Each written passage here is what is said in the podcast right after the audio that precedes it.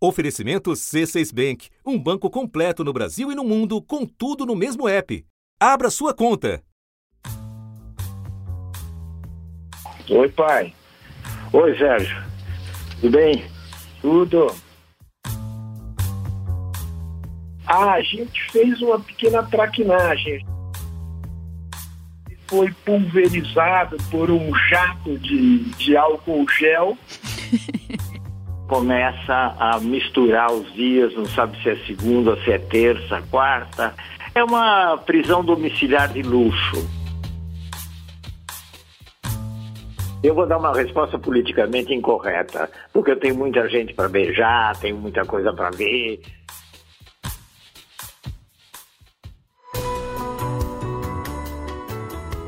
Da redação do G1, eu sou Renata Loprete e o assunto hoje é a vida em quarentena.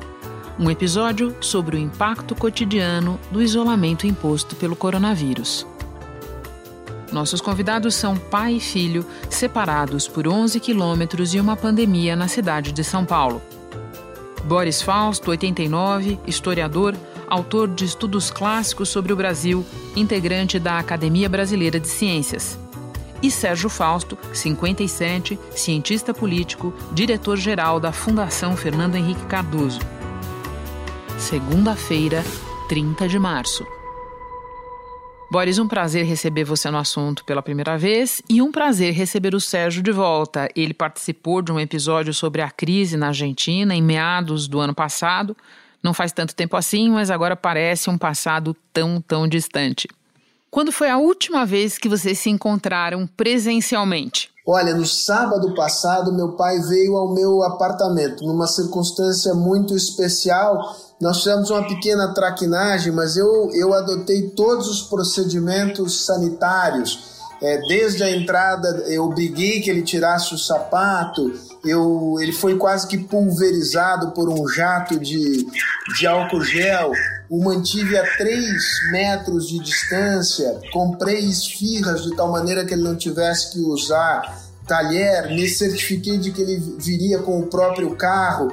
Enfim, acho que eu não posso ser acusado de ter colocado meu pai em risco. Boris, essa foi a única vez que você saiu nos últimos dias? Você saiu para mais alguma providência? Eu saí para isso e para uma outra providência mais uh, complicada, que eu fui tomar uma injeção nos olhos. Porque desgraça pouca é bobagem, né?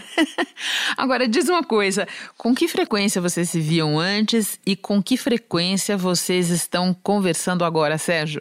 Olha, a gente se via todo, toda semana, pelo menos uma vez por semana, e, e conversávamos ao telefone quase todos os dias. Se eu falhei nesse meu compromisso, pai, é uma boa oportunidade de você me dar uma bronca pública.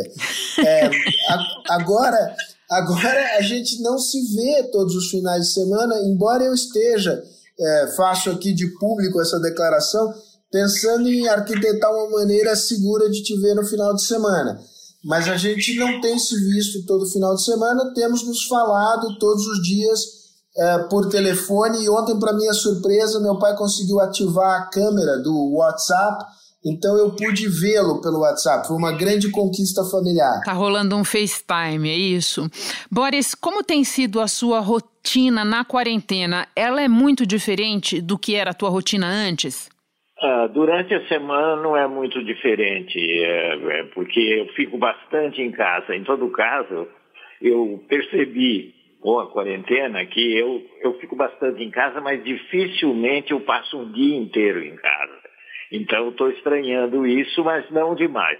Eu estranho muito o fim de semana, porque o meu fim de semana é, é divertido, é restaurante, é encontrar amigos, é encontrar minha companheira, e isso fica muito prejudicado. E você, Sérgio, tua vida mudou muito com a quarentena?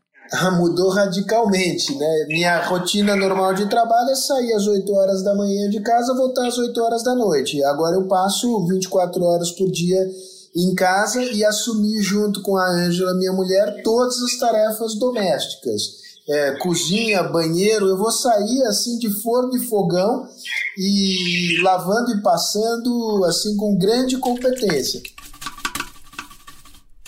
Estou fazendo em tom de brincadeira, mas tem sido uma experiência interessante, porque, enfim, ainda mais para sociólogo que gosta de é, deitar a falação sobre as condições sociais dos mais pobres, agora eu estou vivendo é, parte das tarefas que eles têm que executar todos os dias.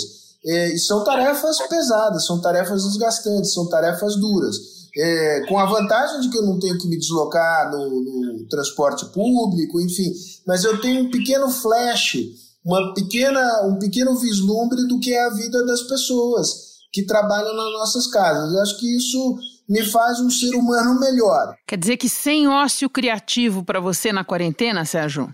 Nenhum ócio, porque além do, do, da atividade profissional, que continua agora por meio digital, é, em cima disso tem as tarefas domésticas. Além disso, eu tenho que fazer exercício, tenho que conversar com a minha mulher, porque senão também o casamento vai para as cucuias.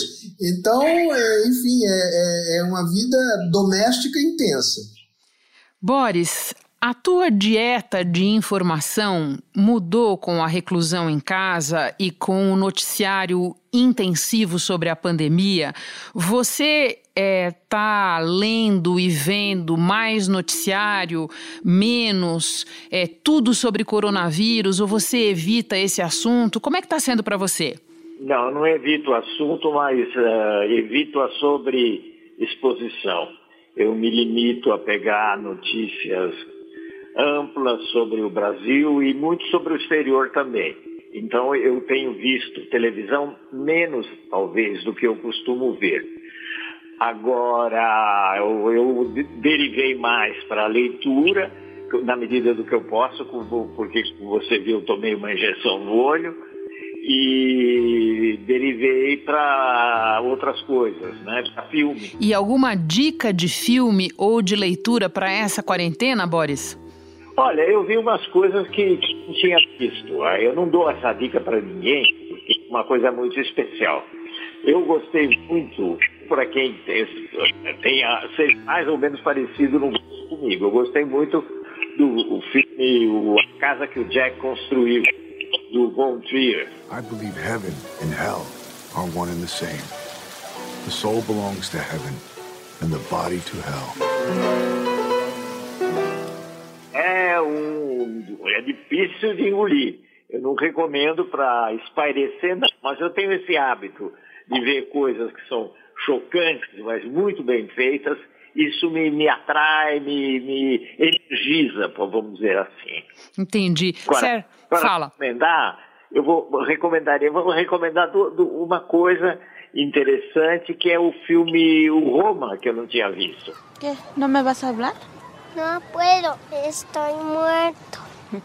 Então ressuscita, pues, e já nos vamos. O filme mexicano que passou a tempo, ganhou um prêmio, ganhou um Oscar. E é um filme bastante interessante. Esse não é leve, evidentemente, mas não é o Von Trier. Boa. Sérgio, e a tua dieta de informação mudou com a quarentena? Você acha que você está lendo, vendo mais TV, é, é, se informando mais sobre esse assunto? É, ele tomou o espaço de outros assuntos? Como é que tá para você?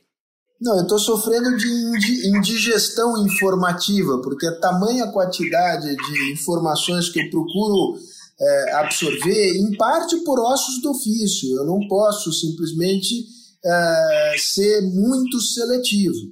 Né? É, o que eu procuro fazer é, é, são duas coisas basicamente. Eu não me aprofundo nos temas médicos. É, porque eu não tenho critério para avaliar e acho que tem muita, muita matéria especulativa sobre tratamentos, vacinas, etc., que eu acho que apenas geram ansiedade e muitas vezes falsas ilusões. E eu estabeleço um limite, que é o seguinte: eu vou até 10 e meia, no máximo 11 horas da noite, e aí eu corto. Eu desligo porque o meu sono eu procuro preservar de qualquer maneira. Bom, a gente falou até aqui nas adaptações da vida cotidiana, no que, que a quarentena está fazendo com a rotina de vocês. Mas, Boris, não dá para te entrevistar sobre o que está acontecendo e não te perguntar, é, na visão do historiador, o, o que, que é para você esse momento que nós estamos vivendo? Bom, é um momento muito difícil. Nós nunca tínhamos, tínhamos vivido uma praga dessa natureza quem viveu isso, é, no Brasil pelo menos, é, foi quem viveu em 1918 a gripe espanhola. O vírus da gripe só foi identificado em 1930, 12 anos depois da gripe espanhola matar mais de 40 milhões de pessoas em todo o mundo. No Brasil, foram 350 mil. Entre as vítimas, o presidente da República, Rodrigues Alves. Eu tenho lido coisas é, comparativas entre a gripe de 1918, pensando na gripe de hoje, eu estou muito concentrado nisso, pretendo até escrever um texto, vamos ver se ele sai em ordem, sobre o tema. Eu tenho desenvolvido isso bastante.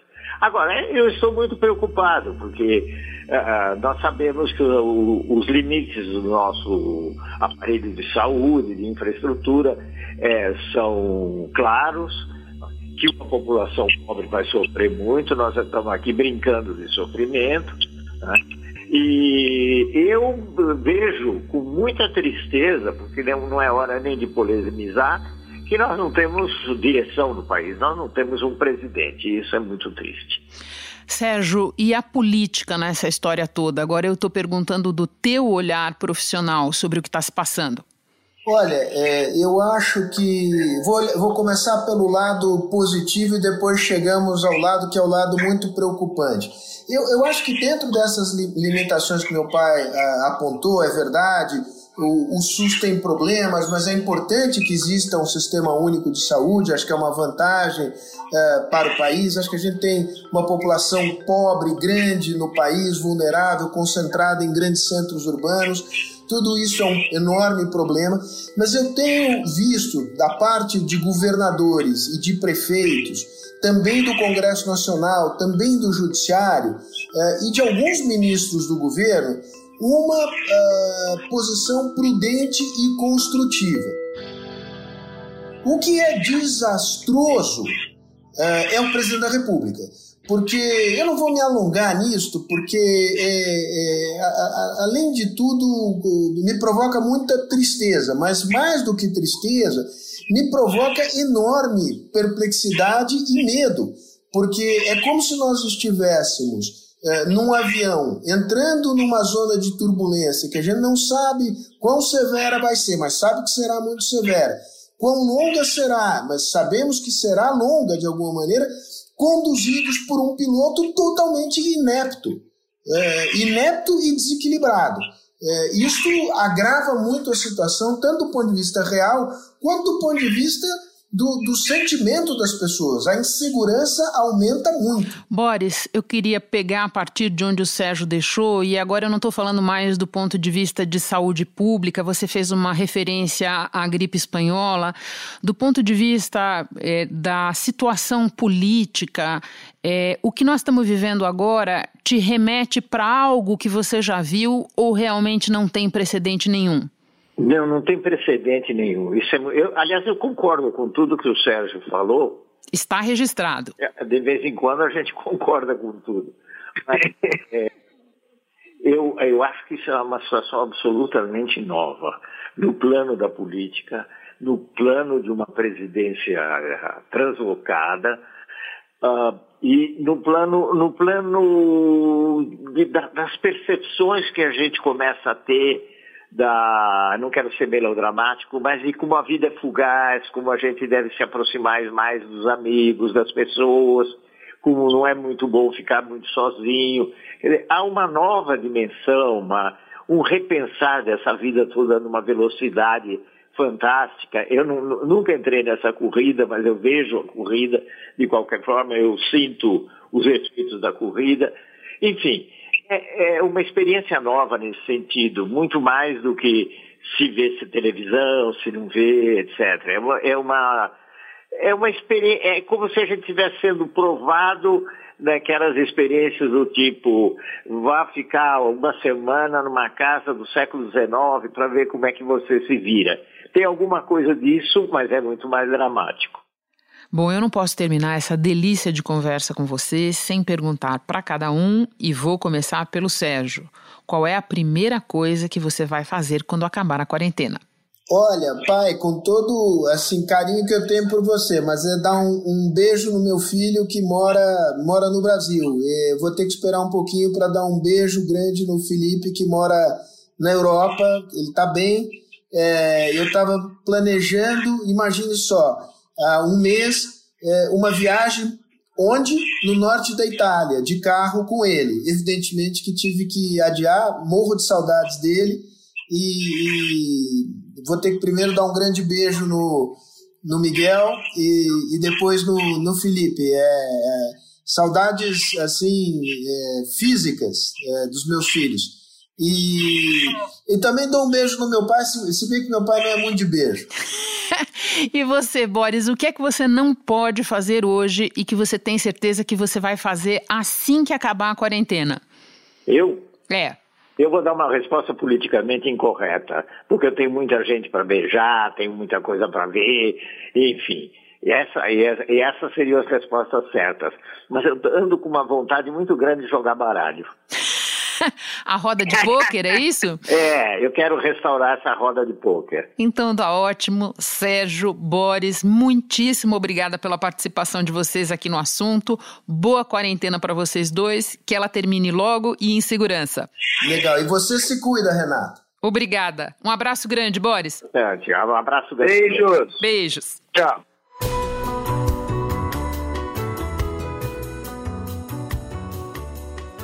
você nessa data querida. Muitas felicidades, muitos anos de vida. Viva Dona Viva Lourdes! Dona Lourdes! Uhul! Esses sons são da festa de aniversário da Dona Maria de Lourdes, de Curitiba, que reuniu toda a família dela numa chamada de vídeo. Prova de que quarentena não precisa ser sinônimo de solidão.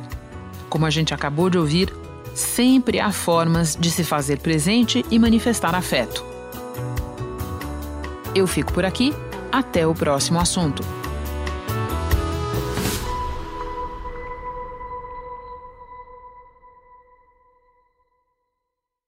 Você no topo da experiência financeira que um banco pode oferecer. Escolha um banco completo no Brasil e em qualquer lugar do mundo. Abra sua conta no C6 Bank.